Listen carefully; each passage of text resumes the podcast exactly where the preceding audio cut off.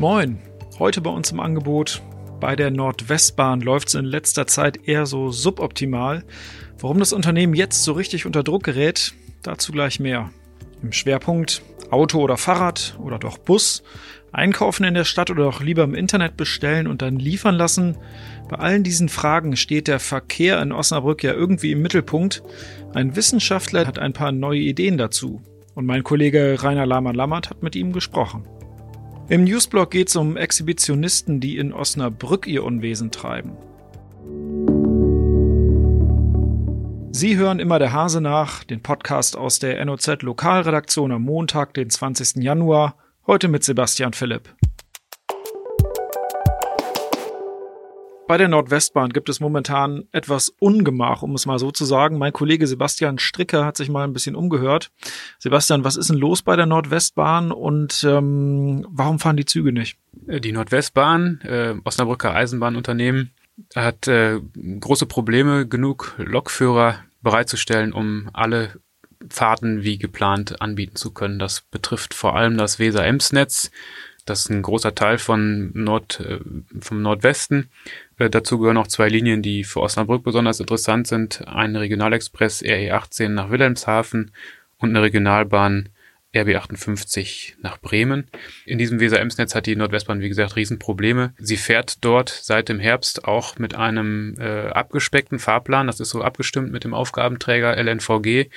Äh, die Nordwestbahn lässt an den Wochenenden, wo es besonders kritisch ist, genug Lokführer zu finden, äh, Fahrten absichtlich ausfallen, um dafür eben an anderen Stellen Fahrten sicher stattfinden lassen zu können. So war der Plan. Der geht aber anscheinend nicht auf. Deswegen hat die Nordwestbahn jetzt eine Abmahnung kassiert. Eine Abmahnung kassiert, hast du gesagt. Ähm, wie hat man sich das konkret vorzustellen? Wer erteilt die Abmahnung und was kann im schlimmsten Fall passieren, wenn es so weitergeht?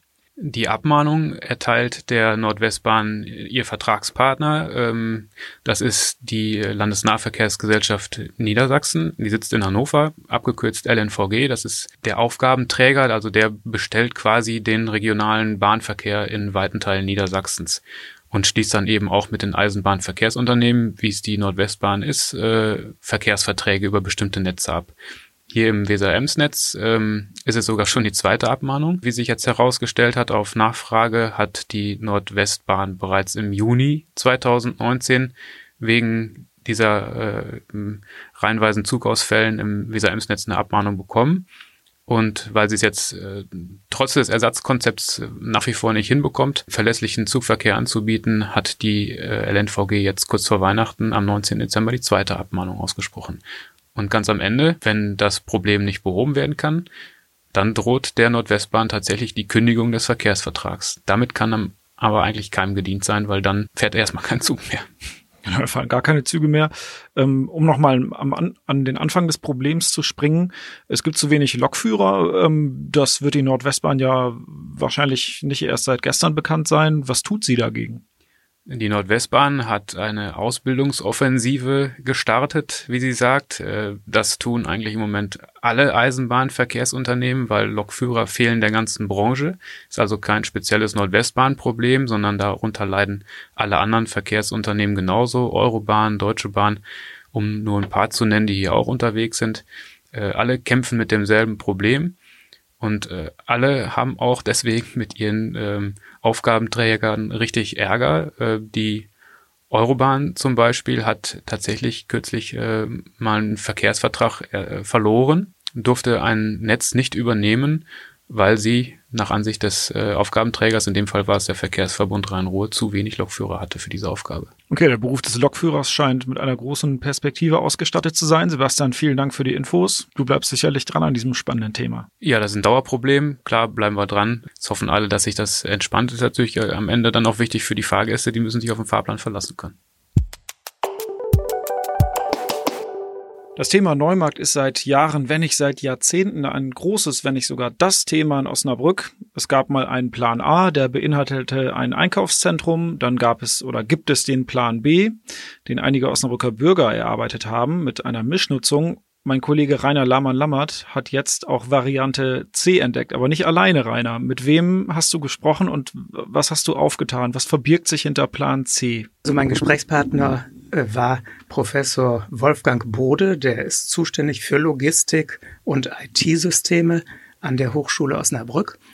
Und er stellt sich die Nutzung dieser äh, wohl nicht mehr für das Einkaufszentrum benötigten Fläche so vor, dass man dort ein Logistikzentrum baut, weil es schön zentral ist in der Innenstadt. Und sein Gedanke dabei ist, dass man die Straßen entlastet von dem Lieferverkehr, mit dem die einzelnen Geschäfte beliefert werden. Oft parkt da irgendwo ziemlich wild ein äh, mittelgroßer LKW oder so ein kleiner LKW und da werden nur zwei Anzüge oder drei Kleider in das Geschäft geliefert. Und damit wird natürlich auch die Stadt verstopft. Und er sagt, man könnte diese, die Stadt doch deutlich vom Lieferverkehr entlasten, wenn man ein innerstädtisches Logistikzentrum baut. Er stellt sich das so vor, dass da ein 12.000 bis 16.000 Quadratmeter großes Hochregallager entsteht und äh, unterirdisch, möglichst unterirdisch, die Anbindung an die einzelnen Geschäfte hergestellt wird. Da müssten also Tunnel gegraben werden oder Kanäle, wie er sagt, am besten mit Schienenfahrzeugen und dann rollen da Cargo Caps hin und her in so ein Cargo Cap. Das ist dann ein ähm, nicht von Menschen, sondern elektronisch gesteuertes Fahrzeug auf Schienen, würden dann äh, sogar zwei Europaletten reinpassen bis zu einer Höhe von, ich glaube, 1,80 Meter oder 1,90 Meter. Und die würden dann quasi selbsttätig, also elektronisch gesteuert, die Waren unterirdisch verteilen. Unterirdisch, sagt er, bietet noch den großen Vorteil, dass man sowas viel schneller planen kann als eine Straße. Bei einer Straße gibt es einen jahrelangen Vorlauf äh, da gibt's dann Bebauungsplanverfahren und andere Dinge, die geklärt werden müssen. Unterirdisch, sagt er, geht das ziemlich flott, weil die Bestimmungen anders sind. Also jeder kennt, glaube ich, diese Hochregallager, die sieht man ja oft von der Autobahn aus. Ähm, sich so ein Hochregallager am Neumarkt vorzustellen, da braucht man schon ein bisschen Fantasie, glaube ich. Ähm, jetzt mal ganz ehrlich, Rainer, ähm, ist das ein realistischer Vorstoß oder kann man das möglicherweise vielleicht eher als Impuls oder so verstehen? Also ich will das jetzt nicht gleich als unrealistisch hinstellen und er will nicht nur ein Hochregallager bauen, sondern er stellt sich das so vor, dass im Kern dieses Gebäudes ein Hochregallager steht und ringsum werden Geschäfte gebaut und so dass man also im Idealfall durch die Wand diese Geschäfte beliefern kann. Denn kurze Wege sind ja sowieso immer das A und O. Ja, ob das nun gerade am Neumarkt so ideal ist, das ist die Frage. Erstmal, die Fläche ist jetzt augenblicklich sowieso nicht verfügbar. Sie gehört Unibel Rodamco. Und außerdem äh, gibt es diesen Plan B, auf den sich der Rat eigentlich schon ziemlich schnell verständigt hat.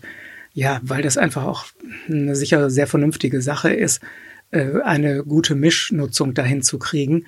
Und die Idee vom Einkaufszentrum hm, jetzt nochmal wieder zu beleben, aber wenn auch in kleinerer Form, denn das wären nur die Restflächen rings um das Hochregallager, ähm, da wird manchen sicher nicht wohl sein, äh, wohl dabei sein.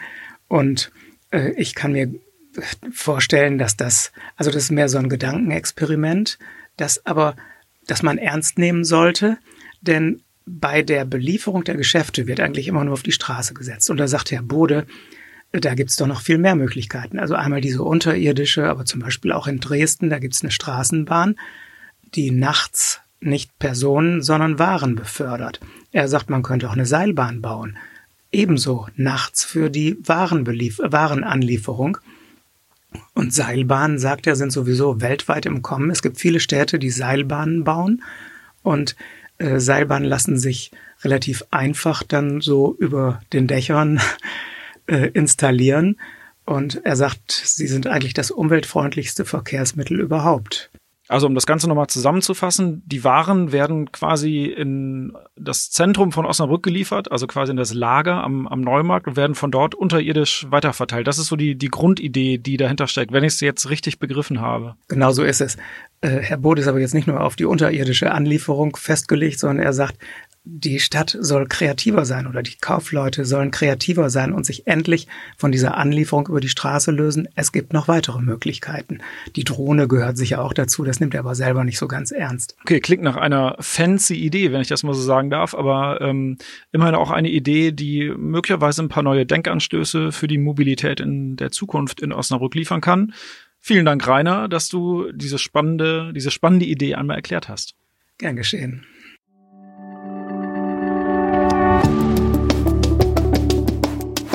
Wir kommen zum Newsblock. Gleich dreimal innerhalb weniger Tage haben sich Exhibitionisten im Osnabrücker Stadtgebiet umhergetrieben. Am Freitag und am Dienstag vergangener Woche hat ein Mann zwischen Dom und Theater Frauen belästigt. Die Polizei vermutet, dass es sich dabei um den gleichen Täter handeln könnte. Auch jetzt am Wochenende gab es einen Vorfall, dieses Mal aber an der Bramscher Straße. Am Sonntag zog ein Unbekannter vor einer 69-jährigen Frau blank. Offenbar handelt es sich dabei aber um einen anderen Täter. Die Personenbeschreibung ist nämlich eine andere. Naja, ob das eine gute Nachricht ist, das einmal dahingestellt. Wie auch immer, wer Hinweise zu den Taten geben kann, der sollte sich schleunigst bei der Polizei melden. Das war's für heute bei Immer der Hase nach. Ich hoffe, Sie konnten was mitnehmen. Wir hören uns morgen wieder.